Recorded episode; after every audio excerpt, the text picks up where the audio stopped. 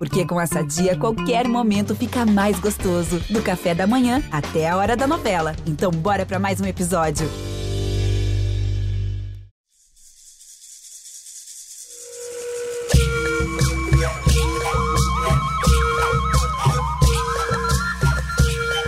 Honorinto Chacriabá. Olá, meu amigo, olá, minha amiga. Tá começando mais um episódio Papo de Parente, o primeiro podcast indígena original Globoplay. Eu sou Célia Chacriabá, do povo Chacriabá, e venha junto com nós navegar e fazer essa escuta sensível que vem lá do coração.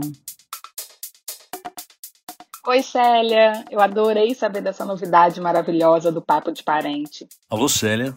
Aqui é o Fernando e eu tô achando o máximo participar do Papo de Parente. Oi Célia, tudo bem? Tico Santa Cruz, eu tô aqui na Praça dos Três Poderes, junto com todos os povos originários, né, indígenas. Oi Célia, aqui é a Juva Lauer. Aqui é a Cris Bartz e a gente veio te desejar boas-vindas ao mundo dos podcasts. Nós estamos aqui para receber nossos amigos, para tirar todas as dúvidas sobre a cultura dos povos originários do Brasil. E já teve conversa sobre o poder das palavras, os povos indígenas na política, sobre o esporte, sobre as festas. E hoje aquele episódio especial que vai dar água na boca. Nosso tema da semana é sobre comida. E ninguém melhor que os povos indígenas para transformar a natureza em algo saboroso e delicioso. Eu já estou ansiosa. Quais são as dúvidas dos nossos ouvintes, queridos convidados? Hoje é dia de falar sobre os sabores indígenas. Então também é um dia muito especial para nosso parente Tucumã Pataxó, que sempre traz comidas e bebidas deliciosas no quadro Receitas da Terra. Tucumã sabe muito bem qual é a importância da culinária para os povos indígenas do Brasil. Diz aí, querido Tucumã. Oi, Celinha. É um prazer enorme estar aqui com você novamente, com vocês, na verdade, né? Perfeito, Tucumã. E daqui a pouquinho você volta para falar mais sobre as receitas da terra. Antes, deixa eu convidar nossos queridos ouvintes para mandar aquele recado especial lá no meu Instagram, celia.chacriabá. E me conta o que você está achando do nosso podcast. Quero muito me conectar com todos vocês. E para abrir a nossa caixinha de pergunta de hoje, não podia ser uma convidada melhor, já que nosso tema é sabor, é aroma, é o valor da comida, é relação com a natureza. É uma alegria receber aqui no nosso Papo de Parente a nossa querida Bela Gil, que entende tudo sobre o assunto. Seja muito bem-vinda! Oi, Célia. Eu adorei saber dessa novidade maravilhosa do Papo de Parente. E eu estou sempre muito interessada em aprender mais sobre a cultura indígena. E a comida é a lente pela qual eu enxergo o mundo. Então eu queria saber de você qual é o papel da comida para o seu povo, Chacriabá, e para os povos indígenas. Um beijo muito grande para você e até a próxima. Obrigada, Bela. É um prazer ter você aqui conosco no nosso podcast Papo de Parente. Os povos indígenas dedicam grande parte do seu tempo nas atividades que têm tudo a ver com a nossa alimentação. Desde criar os animais, fazer a caça, a pesca, coletar fruto, todos os alimentos, preparar a roça, o plantio, preparar a comida, construir as próprias ferramentas. Para isso, a relação com a terra, com a natureza é muito importante. Conhecer bem a terra, conhecer também todos os sentidos e o significado do alimento, porque o alimento não é somente uma comida que enche a barriga, o alimento é também algo que sustenta a nossa identidade. Para nós povos indígenas, assim como no povo Chacriabá, nós trocamos, compartilhamos muito as coisas. Por isso que falamos, se comer é um ato político, imagina compartilhar. Por isso que é muito importante entender que não existe futuro sem futuro. Nós precisamos continuar semeando a semente. Para o povo Chacriabá, a comida é muito sagrada e o compartilhamento delas também nos faz a relação enquanto parente. Por exemplo, as pessoas falam muito assim: ah, demora muito para dar um fruto, demora muito para dar o feijão. Um pé de imbu que eu plantei no terreiro lá de casa, demorou 10 anos para esse fruto dar também. Mas lá em casa, todo ano, meu pai faz o roçado, minha mãe também gosta de plantar. Eu sempre gosto muito de plantar semente de rama. Então, sempre estou semeando abóbora, semeando melancia e também eu gosto de plantar cabaça. Mas para nós que também transitamos em outro chão do mundo, nós sempre fazemos uma reflexão importante. como segurar a mão na caneta sem perder o jeito de sustentar os pés no chão do território. Porque o melhor jeito não é somente as pessoas que sustentam a mão na caneta, mas principalmente as pessoas que colocam a mão na terra. Quando eu entrei na escola lá em 1996, uma professora perguntou para todos nós o que, que nós queríamos ser quando crescer. Aí todo mundo respondeu, uns que queria ser advogado, outros que queria ser médico. E aí perguntou para mim. Eu falei que queria ser professora. E aí a professora falou assim com uma das lideranças que estava sentada do lado: "E o senhor, o que que o senhor queria ser se tivesse a oportunidade de ir para a escola?" Ele falou: Eu só queria ter uma enxada bem amolada para plantar para esse bando de doutor. Essa é uma reflexão que eu levo para a minha vida. Como podemos ser doutor sem perder a nossa autonomia alimentar? Porque quem tem mais liberdade hoje não é quem tem mais dinheiro, é quem tem autonomia e saborania alimentar. Porque nós vivemos numa região semiárida do bioma cerrado, que é o segundo maior bioma brasileiro e que queima muito mais do que o bioma Amazônia. Estar tá vivo parece ser algo tão comum mas para os povos indígenas, o que está em ameaça hoje é o nosso modo de vida, é a nossa identidade, é a nossa relação com o território. E nós, povos indígenas, nós somos o termômetro do mundo, porque o dia que os povos indígenas dão o último suspiro, isso significa que a humanidade também já não vai conseguir mais respirar. Mas quem tem território tem lugar para onde voltar. Quem tem território tem mãe, tem colo e tem cura. E as mulheres representam como essa cura do século XXI também. E a gente sabe que, além da caça, da pesca, boa parte da alimentação indígena vem do cultivo da terra. Para a gente aprofundar um pouquinho mais nesse assunto, vamos receber agora nosso convidado mais que especial, que tem uma pergunta exatamente sobre isso. É o cineasta Fernando Meirelles. Está chegando aqui com a gente no Papo de Parente. E aí, Fernando? Alô, Célia. Aqui é o Fernando e eu estou achando o máximo participar do Papo de Parente. Eu tenho uma pergunta sobre agricultura. A gente sabe que os indígenas foram os primeiros agricultores no Brasil. Inclusive ensinaram os portugueses a comer inhame, comer uh, mandioca, um, um, monte de coisa, né? E tinha essa, essa técnica de, de, de variando o lugar da roça, de plantar, sempre revezando cultura, coisas que hoje na agricultura parece muito moderno, assim. Eu queria saber, então, uh, quem mantém essa tradição e quem são os mestres dessa agricultura hoje? Queria saber também quais povos dominam melhor essas técnicas. E essa é uma atividade só de mulher, só feminina ou é masculina também? Ou vai a família inteira para a roça? Como é que funciona isso? Conta para mim. Um beijo. Obrigada, Fernando Meirelles. Eu adoro seus filmes que também alimentam a cultura brasileira. A roça é uma atividade muito presente para nós povos indígenas, seja para homens, mulheres e também as crianças. E geralmente, cada um tem sua função. O homem geralmente prepara o terreno, derruba o um pedaço do mato, usa o fogo para limpar, mas tudo com muito manejo. Depois de limpar a roça, todos tiram os galhos e as crianças também ajudam nessa prática. Ainda entre as mulheres para plantar mandioca, milho, feijão, batata. As mulheres também plantam algumas ervas, trabalham na plantação e depois faz a colheita. Nós temos ouvido aqui também nosso parente Tucumã trazendo várias receitas da mandioca, que é a rainha do Brasil. É que a tapioca é feita com a goma da mandioca e o beiju ele é feito com a massa. O que é a massa? A massa é a mandioca ralada e peneirada. Então, temos a mandioca, macaxeira, depende da sua região também, né?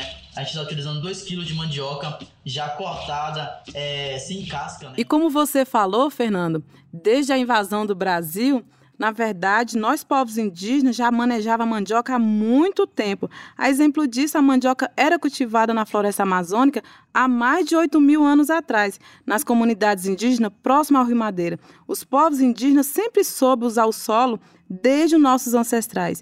E o sistema agrícola lá do Rio Negro foi reconhecido como patrimônio cultural do Brasil uma rede de conhecimento da terra que envolve 80 mil pessoas de mais de 20 povos diferentes.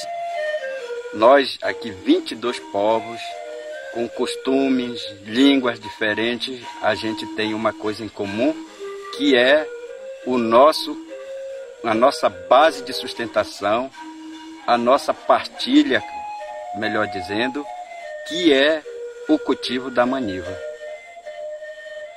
Todo nós diferenciamos, mas a, a nossa força está nesse conhecimento da qual nós tiramos a partir da mandioca.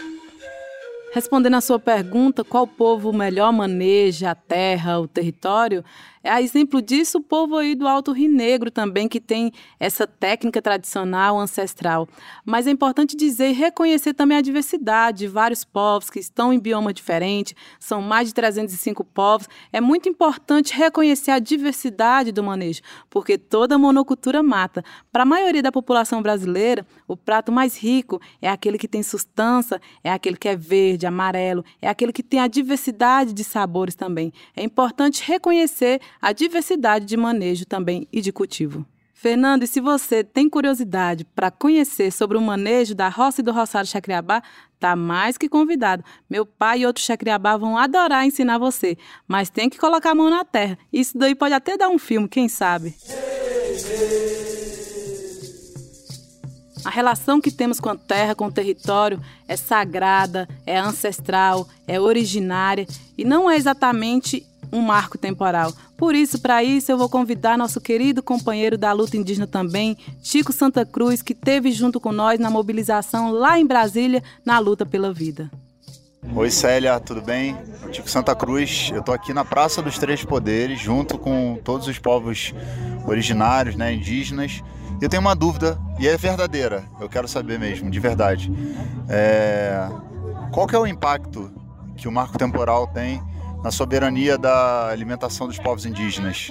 Se você puder me ajudar e ajudar todas as pessoas que estão acompanhando aqui esse, esse podcast, vai ser muito bom para todo mundo. Obrigado, um beijo para você. Sucesso.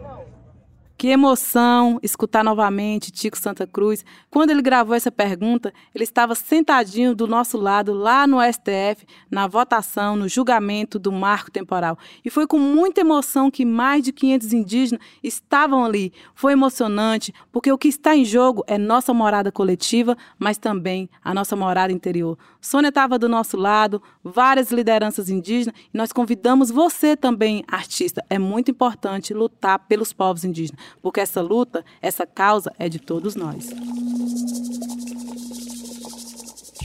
Chico, muito obrigada, não somente pela pergunta, mas pelo companheirismo também na luta dos povos indígenas. A tese do marco temporal limita o acesso aos povos indígenas na terra, ao território. Isso tem um impacto muito direto na relação dos povos indígenas com a comida, porque todos nós povos indígenas nós precisamos dos recursos alimentares e ele vem da terra, ele vem das águas, ele vem da floresta, ele vem das sementes. Além disso, a memória alimentar de todos esses sabores está na terra. O direito à terra é fundamental para manter a soberania, mas sobretudo a saborania alimentar. É importante dizer isso porque não existe território de pé se a nossa identidade alimentar ela está no chão. Estamos fazendo todo esse momento de reflexão também junto com a rede de advogados indígenas. Então, para saber mais, venha junto com nós, porque a causa indígena é de todos nós. Oi, pessoal, aqui é o Christian Ariu, editor do Papo de Parente. Vocês já se acostumaram que de vez em quando eu invado aqui o podcast para trazer informações para você, nosso ouvinte. E já que a Célia falou da nossa rede de advogados indígenas, ou seja, um grupo de advogados que tem atuado na defesa dos nossos direitos, a gente aproveitou e chamou a Samara Pataxó, advogada que faz parte dessa rede. Ela nasceu em Coroa Vermelha, mesmo território do Tucumã Pataxó, que já já vai trazer uma receita da gastronomia indígena no quadro Receitas da Terra. A Samara foi uma das advogadas indígenas a ter alguns minutos de fala em defesa dos direitos indígenas no julgamento do Supremo Tribunal Federal no caso do marco temporal. Enquanto ela falava, mais de 500 indígenas viam e ouviam a Samara por um telão instalado em frente ao STF para que os indígenas que estavam em Brasília naquele momento pudessem acompanhar o julgamento senhoras ministras deste egrégio tribunal, na pessoa do ilustríssimo senhor é, presidente, ministro Luiz Fux. Embora eu represente aqui nominalmente a Mupoíba, gostaria de estender simbolicamente a minha fala às organizações, comunidades e povos indígenas do Nordeste brasileiro. E falo aqui não apenas na condição de advogada do referido Amicus Curi, mas, sobretudo, enquanto uma mulher indígena pertencente ao povo pataxó do estado da Bahia. Excelências, o mais gravoso de toda essa discussão é que nitidamente percebemos que aqueles que defendem critérios objetivos e limitadores para o reconhecimento dos nossos direitos territoriais tanto no legislativo quanto no executivo, e também aqueles que trazem suas demandas perante o judiciário com base no marco temporal, assim o fazem dolosamente. Digo isso porque muitos desses ou são os nossos próprios algozes, ou são os descendentes daqueles que nos expulsaram à força da bala dos nossos territórios. Impor sobre nós o ônus de estarmos ocupando nossas terras em 5 de outubro de 88 é desconsiderar esse passado muito recente no qual sequer tínhamos o direito de escolher os nossos próprios destinos. É diante disso que os povos indígenas da Bahia e do Brasil clamam a esse egrégio tribunal enquanto poder contramajoritário que é, para que possa trazer uma decisão que traga segurança jurídica e efetividade aos nossos direitos constitucionais. Aueri, obrigada. Eu também estava lá, junto com a Célia, Tico Santa Cruz e tantos outros parentes na Praça dos Três Poderes, acompanhando o julgamento mais importante da história para os povos indígenas pelo telão. O julgamento ainda não teve seu resultado final. O ministro Alexandre de Moraes pediu vistas para analisar melhor o processo e o julgamento ainda não tem uma data marcada para retornar. Por isso, eu pedi para Samara Patachó trazer mais informações sobre esse assunto para responder a pergunta do Tico. Fala, Samara! Olá, pessoal que acompanha o Papo de Parentes. Satisfação em estar aqui e poder colaborar com essa discussão tão importante sobre o marco temporal e soberania alimentar dos povos indígenas, embora em primeira análise pareça que esse tema, esses temas não se relacionam entre si, mas na verdade tem tudo a ver. Falar de marco temporal, como todos já sabem, é um critério limitador que visa restringir o reconhecimento de direitos territoriais aos povos indígenas, conforme está previsto no artigo 231, que reconhece né, esse direito originário às terras tradicionalmente ocupadas aos povos indígenas, e o marco temporal visa limitar esse reconhecimento de direitos à data de promulgação da própria Constituição, que é 5 de outubro de 1988. O marco temporal, a gente tem discutido muito nos últimos tempos, né, sobretudo por conta do julgamento, e uma das coisas que a gente expõe é que ele traz muita insegurança jurídica, no sentido de que é, distancia os povos indígenas da efetivação daquilo que foi reconhecido na Carta Constitucional e daquilo que a legislação também internacional assegura para os povos indígenas. A visão dos povos indígenas é de que o território vai além da, da área física, do palpável, daquilo que é visto com os nossos próprios olhos, vai além do lugar onde estão construídas as casas né, de moradia dos povos indígenas. Reúne um conjunto de elementos vitais né, para a continuidade existencial dos povos indígenas enquanto povos originários. Então, o marco temporal, além de trazer insegurança jurídica, ele traz também insegurança territorial, psíquica, social, cultural, sanitária e também alimentar, porque se o território é condição de vida para os povos indígenas, sem a garantia do território regularizado, né, demarcado, é, e sem a proteção dos territórios, isso inviabiliza a continuidade existencial dos povos indígenas. E isso inviabiliza também os outros direitos que acompanham esse direito fundamental à terra, dentre eles o direito a uma alimentação, a soberania alimentar. E aí a gente tem que ter como horizonte né, a diversidade de povos. Então, se há uma diversidade de povos, há também uma diversidade de aspectos do que é a soberania alimentar para os povos indígenas. Né? Não existe um padrão de soberania alimentar e esse tipo de soberania alimentar ele vai se moldando de acordo com cada povo, seus usos, costumes e tradições, assim também como a relação que cada povo tem com seus territórios. Então é necessário assegurar territórios, é necessário lutar contra o marco temporal, porque é um critério limitador e que restringe não só apenas a respeito da demarcação das terras indígenas, mas também de outros direitos fundamentais essenciais para a dignidade dos povos originários desse país. E se você quer saber mais sobre a tese do marco temporal e o impacto disso na vida dos povos indígenas, vai lá no meu Instagram, celia.chacriabá, faça como Tico Santa Cruz e se junte à luta dos povos indígenas. Marco temporal? Não. Ninguém solta a mão de ninguém, mas para isso é preciso não soltar a luta. Hashtag marco temporal não, demarcação já.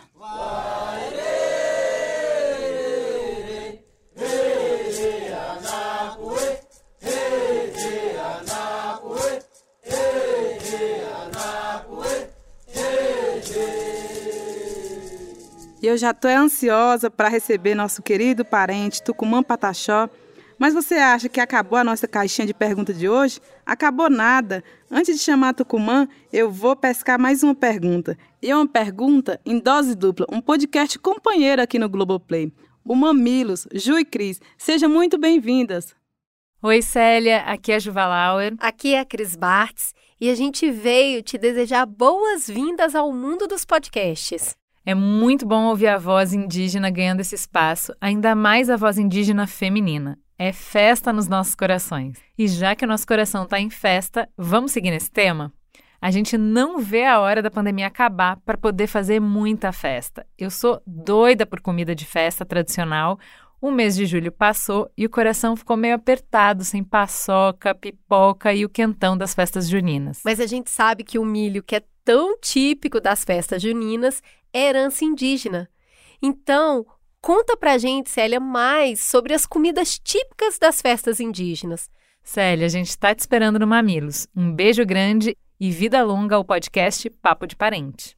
Opa, pode me chamar que eu vou, com muito carinho, com muito entusiasmo. Obrigada, Gil, obrigada, Cris. Não tem como falar sobre culinária indígena sem falar sobre comida, sem falar sobre festa, mas eu já vou jogar essa missão para o nosso especialista, vou chamar Tucumã Pataxó, no quadro Receitas da Terra. Diga aí, Tucumã, e responda com muito carinho, Ju e Cris, hoje eu quero comida de festa.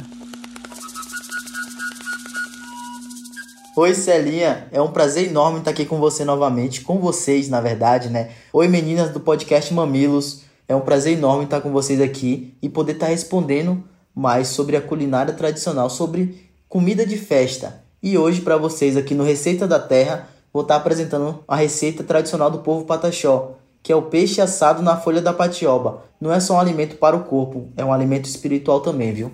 Papel e caneta na mão porque agora vamos para os nossos ingredientes. O que é que vamos utilizar, Tucumã? Vamos começar pelo mucussui. Mucussui é peixe na língua do povo pataxó. Os peixes que mais utilizamos é a biquara, a guaricema, o badégio e o guaiúba. São os peixes de água salgada, peixe de mar, que vocês também provavelmente devem encontrar em mercados. Só pergunta lá que vocês vão encontrar. Vamos utilizar a patioba, a folha da patioba. A patioba é uma espécie de palmeira que sempre encontramos em mata fechada. É tanto que eu encontrei ela também na Amazônia. Lá em Manaus, caminhando entre as matas, eu acabei encontrando vários pés de patioba e fiquei muito feliz. Até cortei uma porque a gente utilizava antigamente como meio de comunicação. A gente cortava uma folha e na pontinha dela, onde era cortado, a gente pegava algum tronco e batia. A quantidade de batida, ela ecoava um som muito alto que dava para outro guerreiro escutar do outro lado da mata e também responder. Era o meio de comunicação do povo pataxó antigamente. Agora vamos para o modo de preparo. O modo de preparo é bem simples, viu? Depois de tratado, a gente vai pegar ali o sal a gosto ou então uma colher de chá de sal. Porque lembrando vocês, não é o sal que vai dar o gosto no peixe, pelo contrário, é a patioba. Antigamente, quando não tinha sal, a gente só utilizava a patioba. Minha avó, Dona Mirinha, me ensinou a fazer o peixe assado dessa forma a gente vai cortar primeiramente duas folhas de patioba e vai colocar elas em direções opostas para que a muqueca feche certinho. A gente chama esse processo de muqueca. A gente coloca o peixe no meio dessas folhas e vai fechando ela ali até cobrir totalmente o peixe. Depois a gente vai amarrar. Para amarrar, a gente utiliza o cipó. A gente vai amarrar em três lados. Primeira ponta, depois o meio e depois a outra ponta, para que o peixe ele fique bem grudado ali na patioba e aquela muqueca fique bem firme próximo processo é importante para que isso esteja certinho, viu? É o processo que vai levar ao fogo, o forno a lenha. A gente colocou ali no forno a lenha, a gente vai perceber que a patioba ela vai queimando, ela vai assando junto com o peixe e vai grudando no peixe também. Então ali a gente vai começar a perceber que o peixe está ficando bom. Aqui a gente deixa entre 30 a 40 minutos para que o peixe fique totalmente assado, mas na metade desse tempo, eu não sei se vocês vão fazer no forno ou no fogo a como a gente faz, mas você vai colocar em fogo médio, por exemplo, entre essa base de tempo, mas na metade dele você vai precisar virar o peixe, que você vai perceber que a folha ela está queimando junto com o peixe, ela vai estar tá assando junto com o peixe. Esse momento é o momento da mágica, esse momento, momento da sabedoria ancestral dos nossos mais velhos, viu? Que descobriu que a nossa folha da patioba é tão sagrada que dá o gosto ao nosso peixe. Ela assou ali junto com o peixe, você já pode tirar e deixa esfriar. Deixou esfriar, o que vai complementar o nosso peixe aqui, o nosso prato, é a farinha de puba. O nosso prato tradicional é peixe assado na paitioba com farinha de puba. É uma farinha um pouco mais grossa do que as que vocês conhecem, provavelmente, viu? Mas vocês também devem encontrar nos mercados. Esse prato é um prato tradicional do nosso povo. Utilizamos ele nos nossos rituais. Por exemplo, o ritual do casamento tradicional indígena do povo Pataxó. A gente entrega o cauim, que a receita do cauim vai estar lá no nosso primeiro episódio do podcast. Já confere lá. E entregamos como carne o peixe assado. Então, não é só uma receita para alimentar o nosso corpo, é uma receita para alimentar o nosso espírito. Essa foi mais uma receita do nosso quadro Receitas da Terra. Espero que vocês tenham gostado. Celinha, meu amor, tchau, tchau, viu? Cris, Ju, muito obrigado pela participação de vocês. E espero muito que vocês possam estar tá vindo aqui conhecer o povo Pataxó, a aldeia e poder experimentar do peixe assado na folha da patioba. A receita completa está no site www.receitas.globo.com. E vocês que reproduzirem em casa, não esqueçam de me mandar no Instagram, viu? Arroba Pataxó. Vou esperar vocês lá e tenho certeza que vocês vão gostar bastante. Pessoal, até a próxima semana. Tiangô! Obrigada, parente Tucumã, sempre trazendo essas dicas saborosas que nos conecta com a nossa terra, com as nossas festas. Eu não vejo a hora de festejar junto com o parente Tucumã. Eu sou Célia Chacriabá e estou adorando essa conexão com cada um de vocês aqui no nosso podcast Papo de Parente, o primeiro podcast com apresentação indígena no Globoplay. Me conta, e o que você está achando? Eu tô lá no Instagram, celia.chacriabá. Na próxima semana, nós vamos continuar contando história, vamos falar do idioma, das línguas indígenas, literatura, da produção intelectual indígena, que ela se faz não somente pelo pensamento, ela faz com história e trajetória. Quero muito fazer essa conexão com você e com todas as nossas convidadas. Muito obrigada e até a próxima semana no Papo de Parente. E nós somos um povo que resiste pela força do cantar. Antes do Brasil da coroa, existe o Brasil do cocar. Esse foi o sexto episódio do Papo de Parente, um original Globoplay. O podcast é uma realização da Vende Áudio com direção criativa e produção de Letícia Leite.